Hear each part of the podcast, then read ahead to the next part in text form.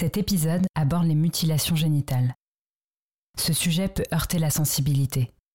Si tu ne le sens pas, n'hésite pas à découvrir nos autres épisodes ou à attendre le prochain. Let's chat. Plaisir, désir, mais aussi douleur et galère.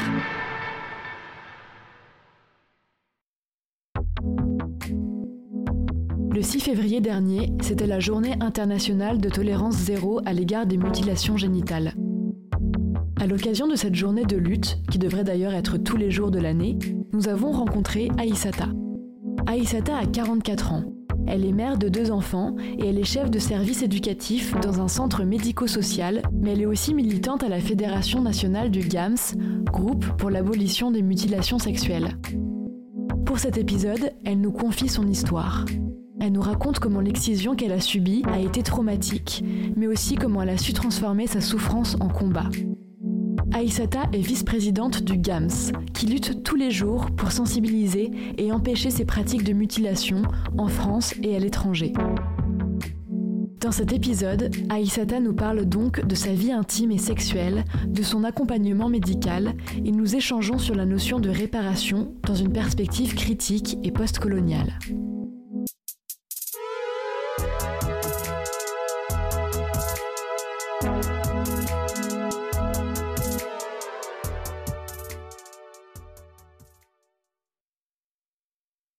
Je suis partie en vacances euh, quand j'avais 8 ans avec un oncle euh, au Sénégal. Donc, je suis originaire du Sénégal et de la Mauritanie. C'était mes premières vacances d'été euh, dans mon pays d'origine. Et ma mère me rejoignait quelques, quelques jours plus tard. Donc, je rencontrais pour la première fois mes grands-parents, mes, mes oncles, mes tantes, cousins, cousines, enfin bref, au Sénégal. Donc euh, il y avait vraiment toute une émotion, tout plein d'amour autour de moi euh, pour, me rencontrer, pour me découvrir euh, cette petite cette petite fille sénégalaise qui parle approximativement le peul et moi qui découvre ce grand-père et cette grand-mère mauritanien sénégalais. Sans appréhension de ma part, mais avec une très grande excitation de découvrir ce grand continent euh, africain dont j'en avais entendu parler, dont euh, j'ai béni ici en France euh, à travers bah, l'éducation que mes parents m'apportaient. Voilà, donc assez contente et curieuse de, de découvrir le pays natal et assez proche de ma grand-mère. J'étais souvent avec elle. Voilà, c'était la continuité. Ma mère n'était pas encore arrivée, donc j'étais avec ma grand-mère. Toujours est-il qu'elle me, elle me baladait, elle me faisait visiter, je rencontrais des gens de la famille, euh, ses amis, j'allais au marché, enfin bref. Et un jour, elle me demande de l'accompagner. Euh, je lui dis oui, euh, pas de souci. J'arrête ce que je faisais avec mes cousines. Il y avait une forme d'agitation un petit peu autour de moi quand j'étais en train de me préparer pour, pour rejoindre ma grand-mère. Et puis, je me souviens vaguement que ma grand-mère avait dit c'est bon, calmez-vous, taisez-vous. Elle disait ça euh, à une de mes jeunes tantes. Je comprenais pas trop pourquoi. Toujours est-il que nous partons, euh, ça, prend un peu de temps, c'est assez loin, c'est pas à côté. Mais bon, euh, toujours assez espiègle à cet âge-là, les yeux grands ouverts à découvrir mon environnement, les paysages, les gens, le taxi brousse, enfin bref.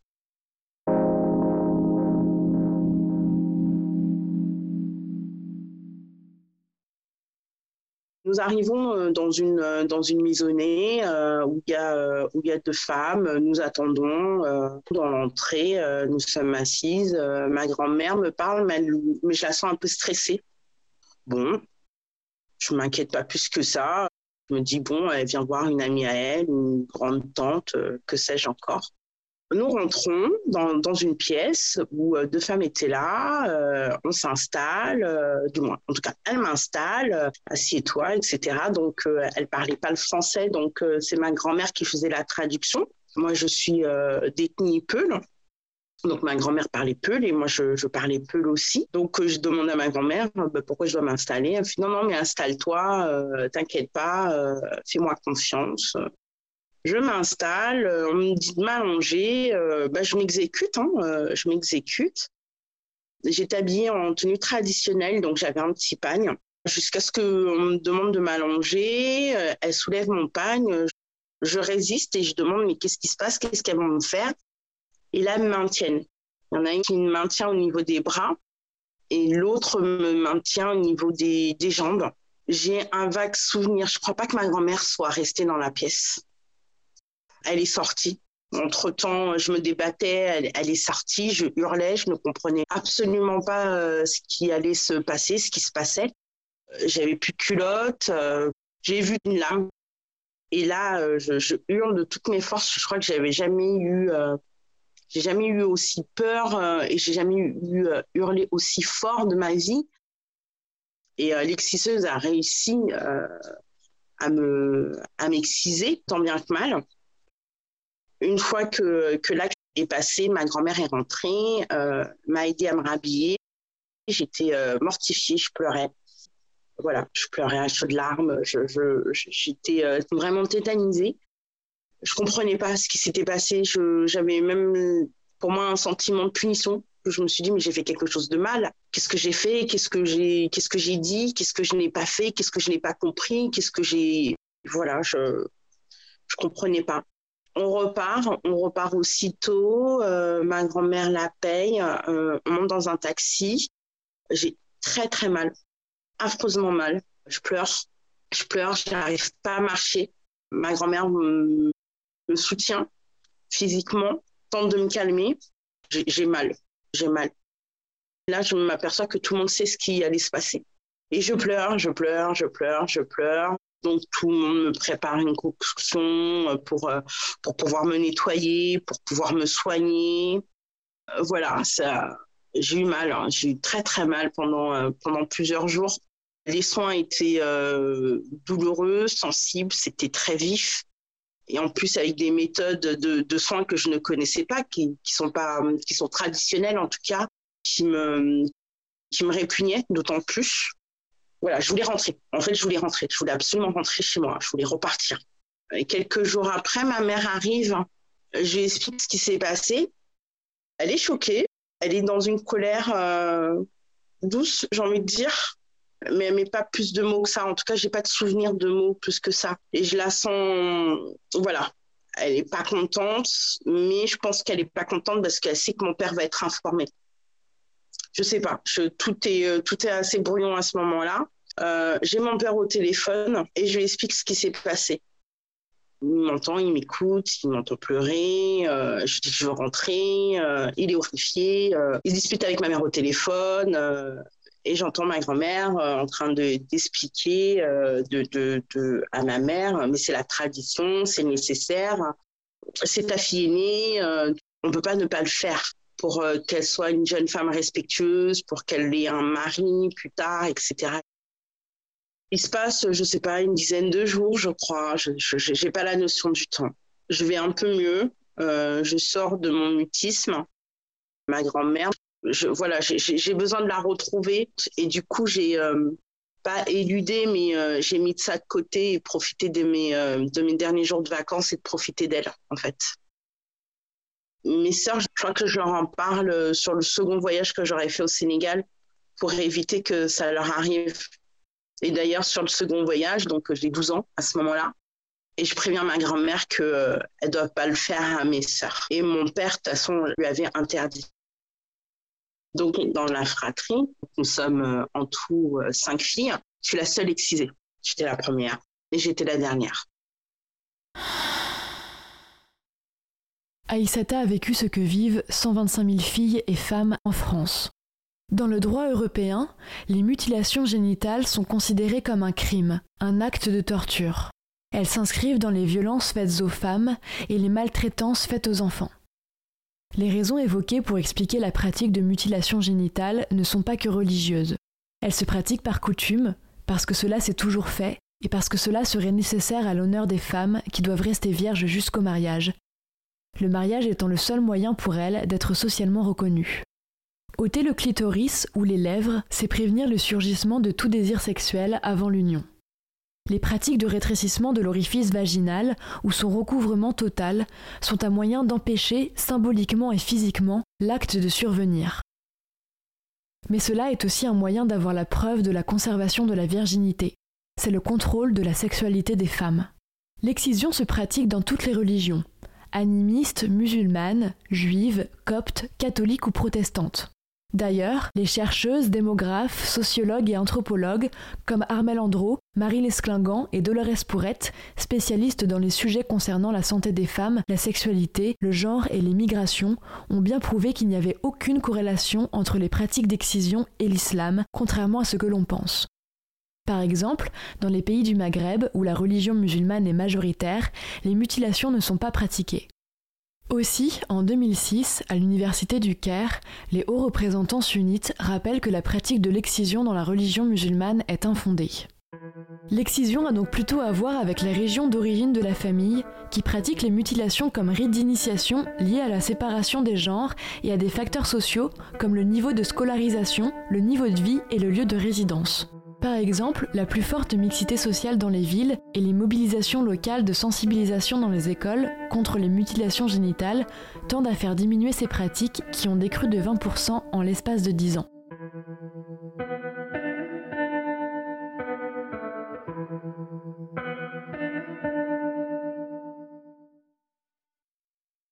Les retentissements psychologiques d'un tel traumatisme sont forts. Les personnes ayant subi des mutilations génitales sont souvent touchées par des états post-traumatiques ou des symptômes associés à des états dépressifs et anxieux. Dans les années 1980, c'est bien souvent dans un cadre familial que se déroule l'événement, chez soi ou chez une exciseuse, mais dans tous les cas accompagnée d'une personne proche que l'on peut associer de près ou de loin à ces mutilations. Comment avoir de nouveau confiance dans les personnes qui nous entourent? Quels sentiments contradictoires nous traversent? Je suis retournée en France, comme si de rien n'était. Mes proches, mes amis me demandent comment c'était. Et là, je leur dis que c'était incroyable, c'était super. Je leur explique le Sénégal, comment c'est.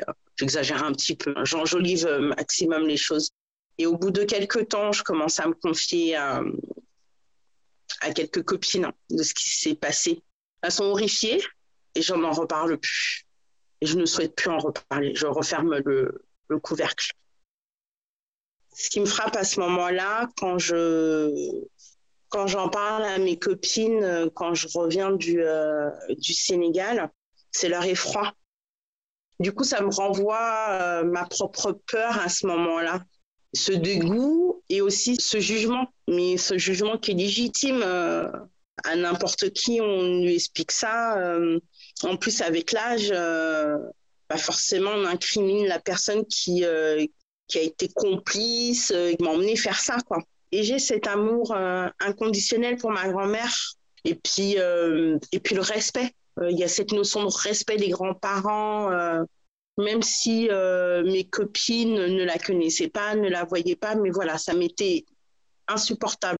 Et ça m'était aussi insupportable de, de voir euh, cet effroi, cette, ce, dégoût euh, et de reparler de ça. Euh. Et je crois qu'à ce moment-là, j'ai commencé à mettre ce mécanisme en place dès qu'il m'arrive quelque chose de, de mettre sous le tapis, quoi. Et c'est vraiment ce que j'ai fait à ce moment-là. Et ça me poursuit encore aujourd'hui.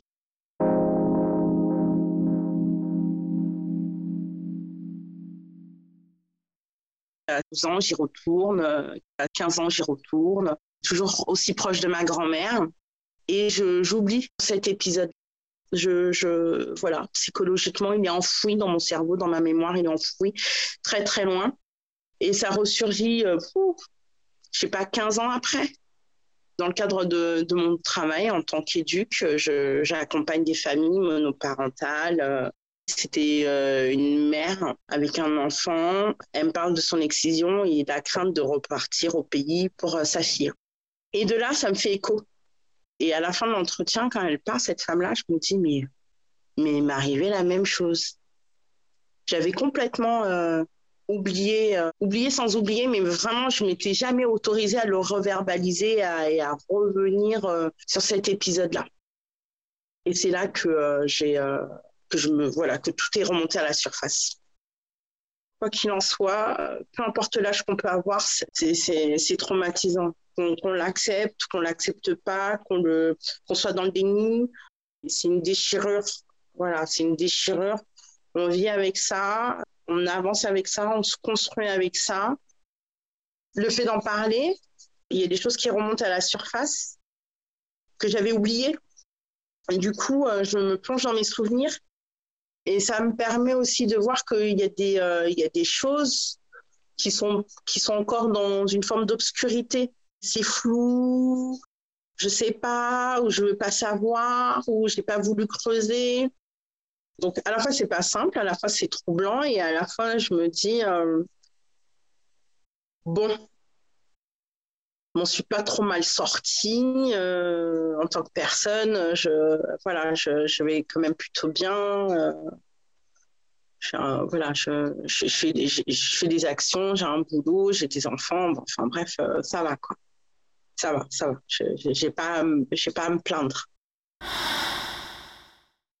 Si l'OMS définit toutes les conséquences physiologiques des excisions, rien n'est dit sur les conséquences sur la sexualité et notamment sur la sensibilité sexuelle. Si l'on sait que la sexualité des personnes excisées peut être compliquée, elle n'est pas pour autant déchue de plaisir. Tout dépend des conséquences physiques qu'ont engendré ces mutilations et l'état psychologique et émotionnel dans lequel se trouve la personne. Le témoignage que nous offre Aïsata est personnel et son expérience n'est pas exhaustive ou représentative de toutes les personnes qui ont subi des mutilations génitales. J'étais honteuse, ouais, je voulais pas que euh, ça se sache, quoi. Je voulais pas en parler, quoi. Je voulais pas que ça se sache. Je voulais être comme toutes les autres, quoi. Je savais qu'on m'avait retiré quelque chose, qu'on avait ébranlé ma, la petite fille que j'étais en moi, quoi. Je, savais que euh, quelque chose s'était euh, déchiré, coupé. J'avais pu. Et puis la partie, cette partie génitale, je je, je, m'y approchais pas. J'en avais peur, quoi. Je, je, savais même pas si je pouvais faire pipi ou pas. Vraiment, je, rigole, c'est cynique, mais je savais pas ce qui s'était passé en bas. Et j'avais pas regardé. Et j'ai même pas cherché à regarder, quoi.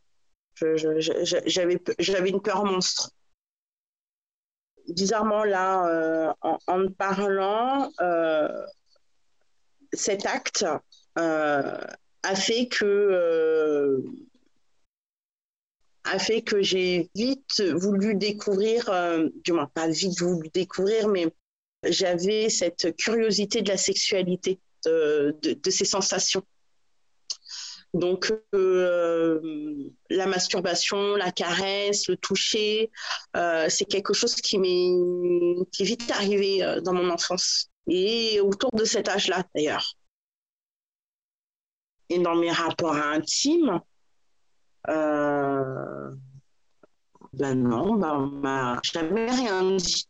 Donc, j'ai supposé que je devais avoir un sexe comme toutes les autres femmes.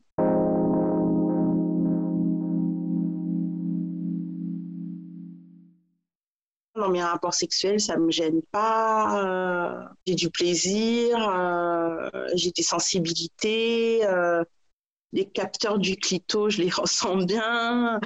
Je me, je me considère et je vis une sexualité normale. je jouis de, de, de, ce que j'ai et de ce que je partage avec, en tout cas avec mon partenaire de l'époque où il n'y avait pas du tout de difficultés.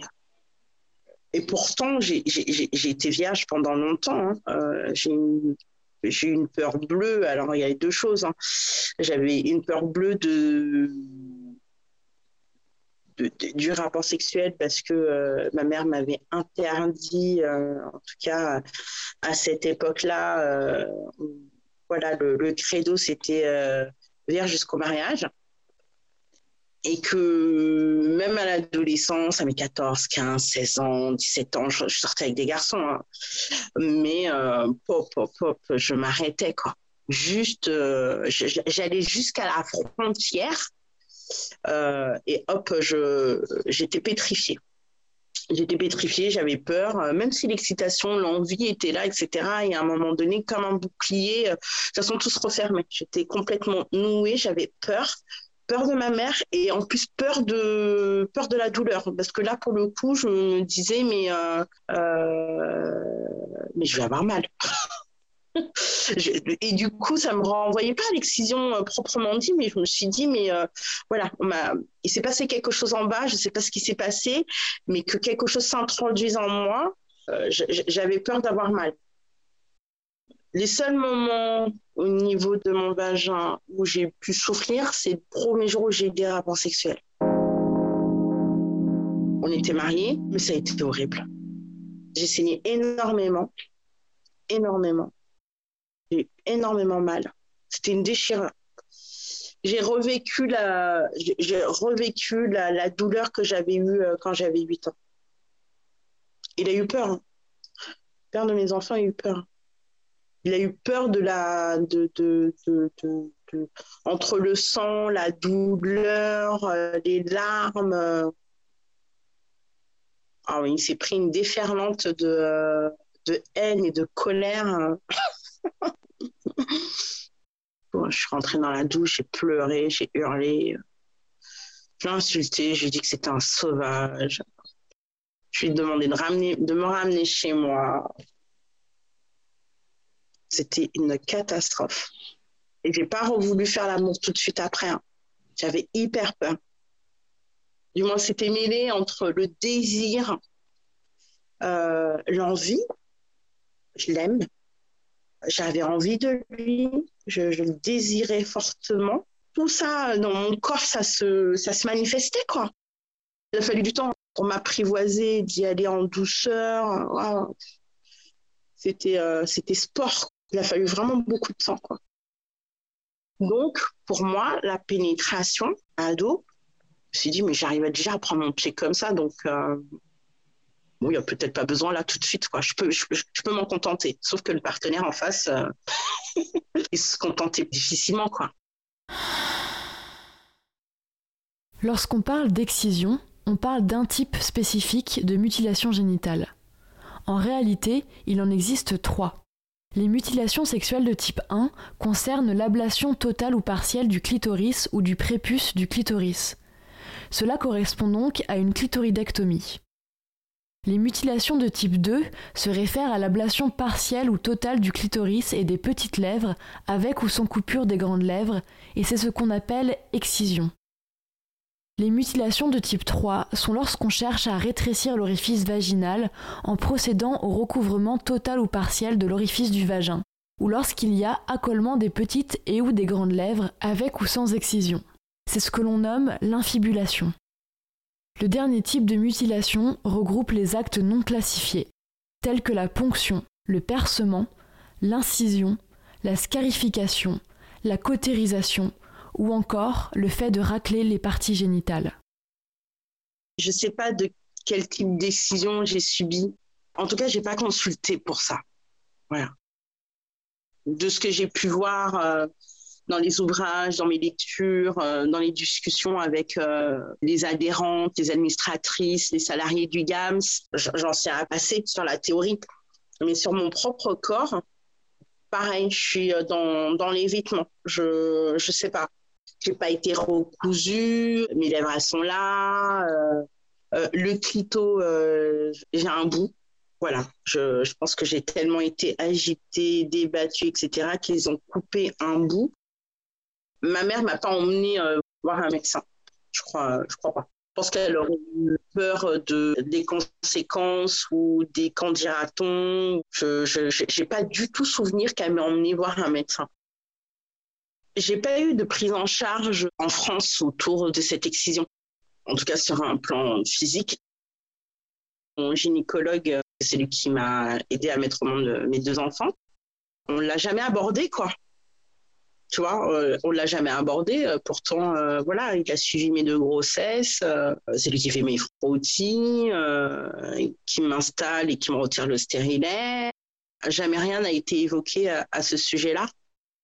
Et j'aurais aimé euh, qu'il aborde le sujet, mais est-ce que je, est-ce que à ce moment-là, dans ma période de grossesse, où je découvre euh, une partie de mon corps, le changement de mon corps à 22 ans, euh, est-ce que j'étais en capacité de d'entendre ça Et je sais pas. Est-ce que lui, il s'est dit, bah, cette petite nénette de 22 ans, si j'aborde le sujet, qu'elle va pas se braquer, ou est-ce que voilà, elle est déjà tellement J'étais un zébulon, j'étais tellement excitée d'être enceinte. Et puis je ne l'ai pas abordé du tout, quoi. Mais vraiment pas du tout. Les mutilations provoquent de très grands risques pour la santé des personnes à vulve. Elles sont très souvent touchées par des risques immédiats comme des hémorragies ou des rétentions urinaires et des risques à long terme comme des troubles urogénitaux, des infections pelviennes, des fistules vésico-vaginales ou recto-vaginales qui correspondent à une communication anormale de la vessie ou du rectum avec le vagin, ainsi que des complications obstétricales qui peuvent entraîner la mort, surtout lorsque les accouchements se font dans des pays peu médicalisés. Les personnes mutilées devraient donc avoir un suivi médical tout au long de leur vie. Mais aujourd'hui, comment sont-elles prises en charge? Concernant aujourd'hui la prise en charge de, des femmes euh, qui ont été euh, excisées, il y a de l'amélioration, il y a une nette amélioration. On sait de quoi on parle.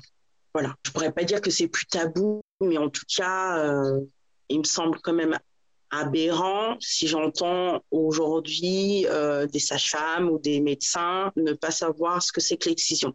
Il y a 20 ans, oui, que, certains ne sachent pas, comprennent pas ce que c'est exactement, ok. Aujourd'hui, je pense que euh, bon nombre de personnes, de professionnels sont au courant euh, de ce que c'est que, cet acte. Après, l'accompagnement est là, des associations sont là, il y a quand même beaucoup de témoignages, nos choses qui, qui n'y avait pas encore il y, a, il y a plus de 20 ans de cela, il me semble, en tout cas qui étaient méconnues. Il y a des cliniques spécialisées quand même pour ça. Il y a des professionnels qui sont là pour aider ces femmes, euh, pour pouvoir les accompagner dans, dans la reconstruction, dans la réparation, qu'elle soit psychologique ou physique. Paradoxalement, on sait qu'il y a des endroits où euh, c'est euh, bah, d'une certaine manière, je vais mettre des guillemets, légiféré, parce qu'il y a des institutions et puis des maisonnées, des, structures médicales pour pouvoir exciser des, des jeunes filles. Donc, 21e siècle, euh, on arrive quand même à voilà, un corps médical pour exciser des gamines. Qu'est-ce que vous n'avez pas compris dans ce qu'on est en train de vous dire depuis euh, des, euh, des, décennies, des décennies? Moi, je suis une survivante. Hein. Moi, je fais partie des survivantes. Hein. Il, y y a, des gamines qui meurent, quoi. Des femmes qui meurent.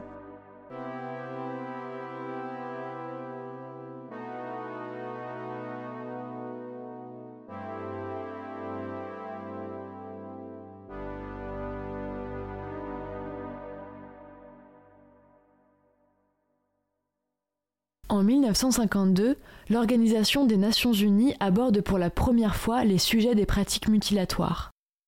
Mais c'est seulement depuis les années 90 que le nombre d'actes de mutilation diminue dans la majorité des pays africains qui les pratiquent. Cette diminution est permise par la diffusion de recommandations internationales contre les excisions, grâce à la signature du protocole Union africaine en 2003 qui condamne et interdit officiellement la pratique des mutilations génitales mais grâce aussi et surtout aux mobilisations locales d'associations ou groupes de lutte et à l'augmentation du niveau de scolarisation. Malheureusement, cette diminution est lente, car les lois votées sont rarement appliquées. Lorsqu'on retrace l'histoire de la mobilisation autour des mutilations de la vulve, on s'aperçoit que cette mobilisation n'est pas le fruit de revendications féministes. Ce sont d'abord les États et les ONG comme l'ONU et les organisations mondiales comme l'OMS qui s'y engagent dans la mouvance de cette époque d'après-guerre qui fait de la santé des femmes un nouveau sujet de droit. On remarque alors qu'il est plus facile de se rassembler au nom de la santé qu'au nom du droit des femmes à disposer de leur corps et du droit à la sexualité et au plaisir. C'est dans les années 1980 que les féministes africaines prennent la parole au sujet des mutilations en publiant les récits de femmes excisées. On peut citer l'ouvrage La parole aux négresses d'Awatiam, publié en 1978, ou la création de l'Association des femmes africaines pour la recherche et le développement à l'occasion d'un colloque prenant la décolonisation de la recherche.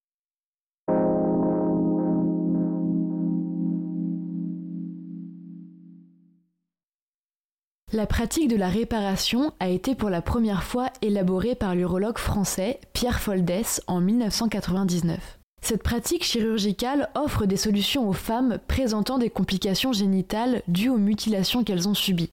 Celle-ci est reconnue par l'État français qui permet son remboursement par l'assurance maladie.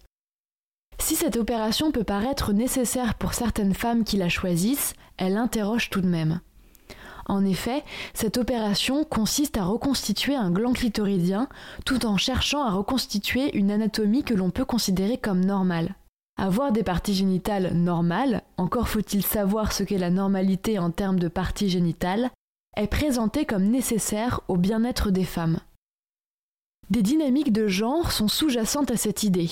C'est ce qu'explique la sociologue Michela Villena dans sa thèse de doctorat.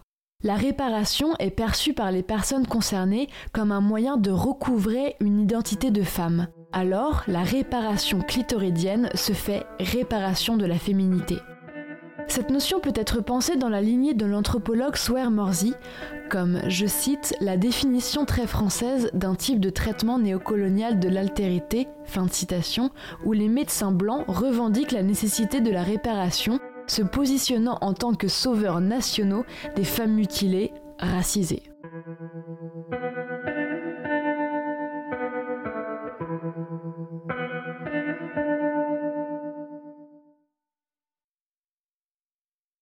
Le 23 septembre 2020, France Culture diffusait son émission LSD, la série documentaire consacrée aux mutilations génitales, au-delà du clitoris, se reconstruire. Parmi ses invités, Jasmine Abdulkadir, gynécologue aux hôpitaux universitaires de Genève, ainsi que Sabrina Alrassas, réalisatrice et militante contre les mutilations sexuelles de la vulve, sont intervenues au sujet de cette fameuse réparation. Jasmine Abdulkadir argumentait J'insiste sur le fait que l'on ne répare pas les femmes. Les femmes se réparent si elles doivent se réparer. Chaque femme a un vécu différent. Il y a des femmes qui se sentent mutilées, des femmes qui ne se sentent pas mutilées, des femmes qui se sentent victimes, d'autres qui ne se sentent pas victimes, des femmes qui se sentent survivantes, d'autres qui se sentent simplement femmes complètes, belles, normales. Donc la réparation ne fait pas toujours partie des besoins des femmes. Ces propos étaient corroborés par ceux de Sabrina Al-Rassas, qui sont les suivants. Le fait est que l'usage du mot réparation intervient dans un discours, dans une rhétorique, où on va réduire les mutilations sexuelles féminines ou la sexualité à la simple réparation du clitoris. Qu'elle soit une réparation symbolique pour les femmes qui le demandent, je le conçois. Mais qu'on en fasse une réparation sacro-sainte qui va du jour au lendemain recouvrer une sexualité normale, faire en sorte que les femmes seront plus heureuses, c'est faux. Moi, je trouve que c'est plus une rhétorique blanche, polissée, qui réduit la sexualité, qui ne prend pas en charge d'une manière plus globale les conséquences des mutilations sexuelles féminines, puisqu'encore une fois, pour réussir la lutte contre les mutilations sexuelles féminines, il faut renforcer la prise en charge. Nous avons demandé à Isata de réagir à ces citations et de nous partager ses pensées leur discours à toutes les deux résonne fortement. Alors tu vois, ça conforte encore plus euh, cette idée de ne pas me sentir victime, quoi moi, c'est pour ça que je te disais, euh, je n'ai pas le sentiment d'être, euh, d'avoir besoin d'être réparé sur le plan anatomique pur. Effectivement, on se reconstruit. Tu vois, moi, quand on parle de réparation, je parle de construction.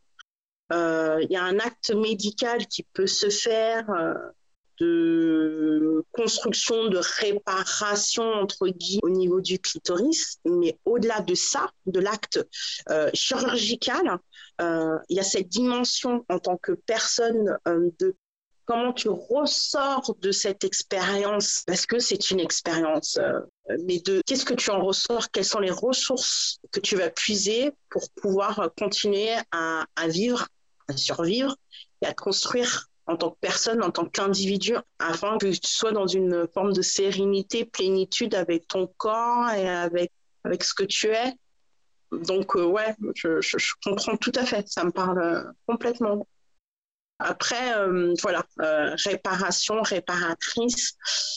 Au-delà du côté blanc, occident, je pense qu'on a toujours besoin de mettre des mots, des termes, des cases pour les gens pour pouvoir euh, avoir cette distanciation émotionnelle, pour pouvoir aussi œuvrer dans ce qu'on fait.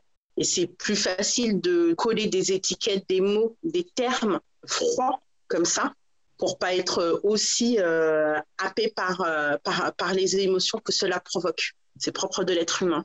Donc, je jette pas la pierre. Je pense que c'est euh, une façon aussi de se détacher un petit peu des choses pour pouvoir avancer, pour pouvoir euh, accompagner euh, les personnes. Après, faut peut-être nuancer son discours quand on est face à des personnes qui se sentent victimes ou non, qui ont eu des actes de ce type-là et qui ont besoin d'être écoutées, d'être accompagnées et, et éventuellement d'être guidées. Et c'est vrai que les mots ont leur importance parce qu'on peut vite se braquer, quoi.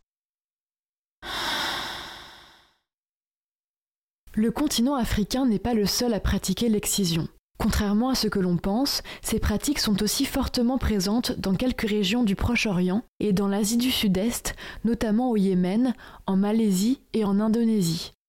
Elles ont été très présentes en Occident jusqu'à récemment.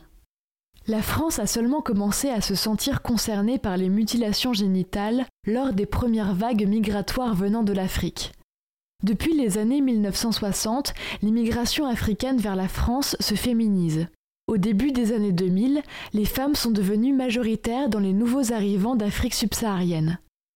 C'est à ce moment-là que la France s'indigne de savoir des femmes et des petites filles mutilées sur le territoire, alors que les pratiques de mutilation de type 1, comme la clitoridectomie, font partie intégrante de l'histoire du monde occidental et ont bien été présentes pendant de nombreux siècles sur le territoire français sans que cela fasse débat.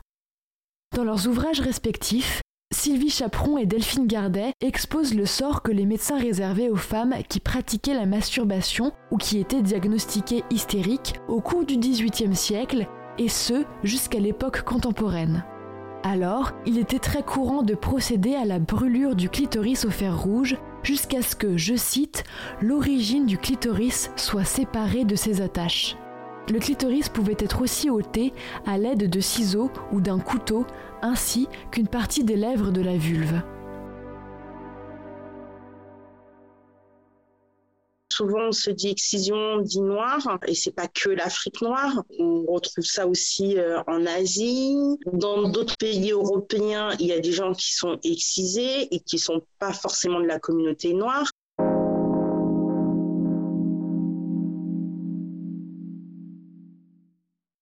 Ce qu'il faut pas oublier, c'est que oui, l'excision en France, elle est interdite, elle est condamnée, il y a des peines, euh, voilà. Pour autant, on peut se dire ça se passe pas dans notre pays, mais dans notre pays, on a des jeunes filles qui partent en vacances au même titre où euh, ma copine qui va partir voir sa grand-mère euh, dans le sud de la France. Ben moi, ma grand-mère, elle n'est pas dans le sud de la France, elle est de l'autre côté du continent. Sauf que quand toi, tu vas dans le sud, dans le nord ou dans le centre de la France, il est peu probable que tu te fasses exciser parce que ça fait pas partie de tes us et de tes coutumes. Par contre, nous, qui sommes nés en France ou qui avons grandi en France et qui allons voir nos familles, qui allons découvrir nos familles, notre pays d'origine, des pays où nos parents ont été élevés, où ont grandi, eh ben, ces us et ces coutumes, on les connaît pas, quoi. On les connaît à travers les manuels, on les connaît à travers ce qu'on nous dit, etc. Et on ne sait pas le danger qui nous y attend, quoi. Il y a quelques années, lorsque j'ai rencontré Armel Andro, sociodémographe à l'IDUP et spécialiste des mutilations sexuelles vulvaires, une phrase m'avait marqué et me reste depuis toujours en tête. Les petites filles réfugiées en France pour échapper aux mutilations génitales doivent faire prouver par un médecin que leur sexe est resté intact. Aujourd'hui en France, une petite fille de 8 ans sait que son avenir et l'avenir de sa famille se situent au niveau de son entrejambe. En effet, dans le cadre de la Convention d'Istanbul, le risque d'excision est un motif de demande d'asile. Les femmes ou les petites filles courant le risque de subir des mutilations sexuelles dans leur pays d'origine sont en droit de demander l'asile en France. Le pays n'accepte leur demande que sous présentation d'une prescription médicale stipulant qu'aucun acte de mutilation a été effectué sur la personne en question. Cette vérification doit être renouvelée tous les ans. Le sexe des petites filles ou des femmes sert alors de preuve pour prouver la véracité de ces demandes d'asile.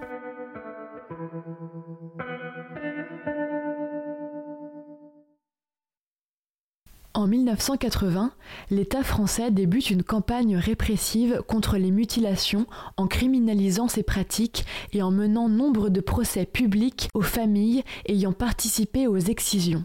Le sujet des mutilations sexuelles intègre alors pleinement le débat public et contribue à la forte stigmatisation des populations françaises originaires d'Afrique, au lieu de mener un combat de sensibilisation, d'information, de remise en question des pratiques culturelles et des organisations sociales comme le font les associations de terrain.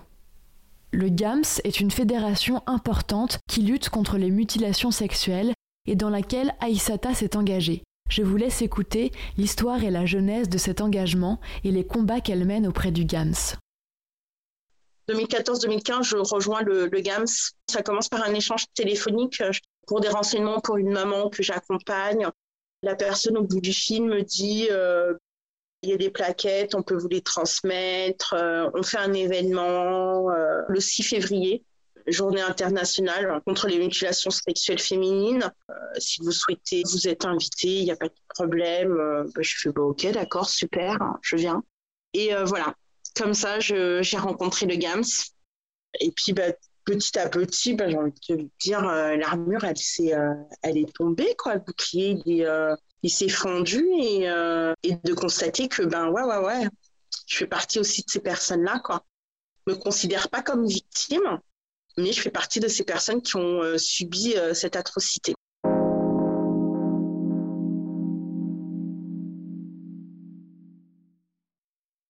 Et donc, de fil en aiguille, euh, ces hommes et ces femmes euh, qui militent, ça me parle, ça me, parle, ça me plaît, ça me, je veux m'engager et, euh, et voilà. Je suis administratrice et depuis un peu moins d'un an, je suis vice-présidente de cette fédération. Il m'a fallu du temps de retirer ma casquette de travailleur social et, et d'avoir l'identité dans laquelle je me présente aujourd'hui en tant qu'Aïsata. Il m'a fallu vraiment du temps, il a fallu que je chemine. Et ce qui est intéressant, c'est que quand j'ai rencontré le GAMS, toutes ces, personnes, euh, Isabelle, euh, Dominique, euh, Lisa, Maïmouna, Matita, enfin bref, Nana, on était là dans le respect mutuel. Là, on est là parce qu'on a envie d'être là. Et on ne te pose pas la question pourquoi tu es là, est-ce que tu as été excisé, est-ce que tu as, subi des mariages forcés, pas du tout. Quoi. Tu, livres ce que tu as envie de livrer, tu donnes ce que tu peux donner, ce que tu as envie de donner. Et du coup, il n'y a pas cette intrusion. Et pour moi, c'était vraiment quelque chose qui m'a été nécessaire pour pouvoir me, livrer et me donner euh, autrement que professionnel, mais plus en tant que personne, même si euh, les deux sont liés. Le GAM, c'est ça, ce qu'on fait, c'est de la prévention, c'est de la sensibilisation. Et on est aussi dans l'empêchement pour que euh, ces petites filles euh, se fassent exciser, mais que ce soit encore euh, une fois d'Afrique ou d'Asie. c'est un combat qui est utile.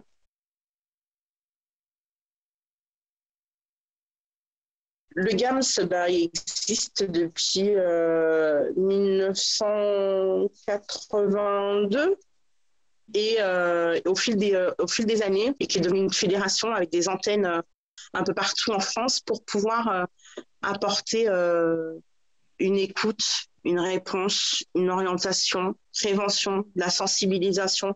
Par contre, voilà, chez le GAMS, œuvre au maximum, rayonne au plus loin possible pour pouvoir travailler là-dessus. Mais ça veut dire localement, ici, sur le territoire français, mais aussi euh, avec des associations locales dans des pays étrangers.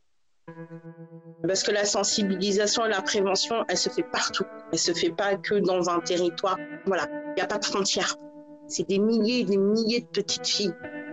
Donc la sensibilisation, elle doit se faire euh, partout, la prévention, elle doit se faire partout, auprès des femmes, auprès des jeunes filles et auprès des hommes. On est tous concernés d'une manière ou d'une autre.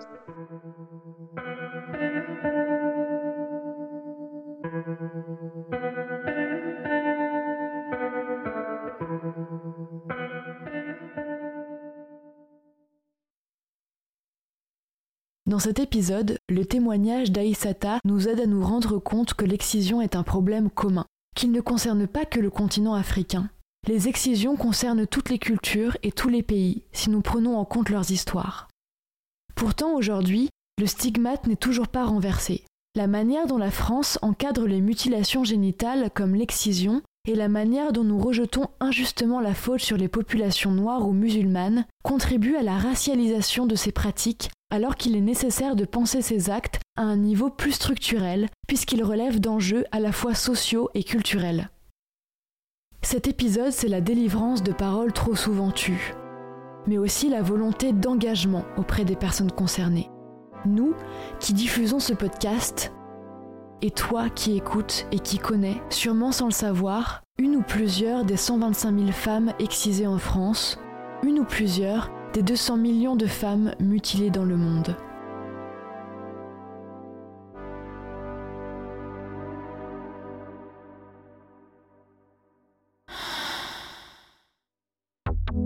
Un immense merci à Aïsata pour son témoignage.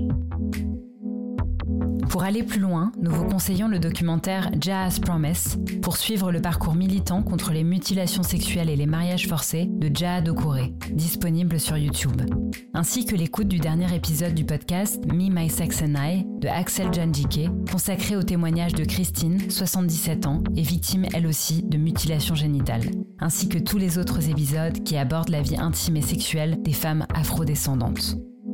Toutes les ressources citées dans cet épisode sont disponibles dans la description. On espère que cet épisode t'a plu. Il a été écrit et monté par Charlotte Clément, réalisé et mixé par Emma Chevalier-Bitson, préparé par Chloé Sublet, qui a aussi recueilli le témoignage d'Aïsata.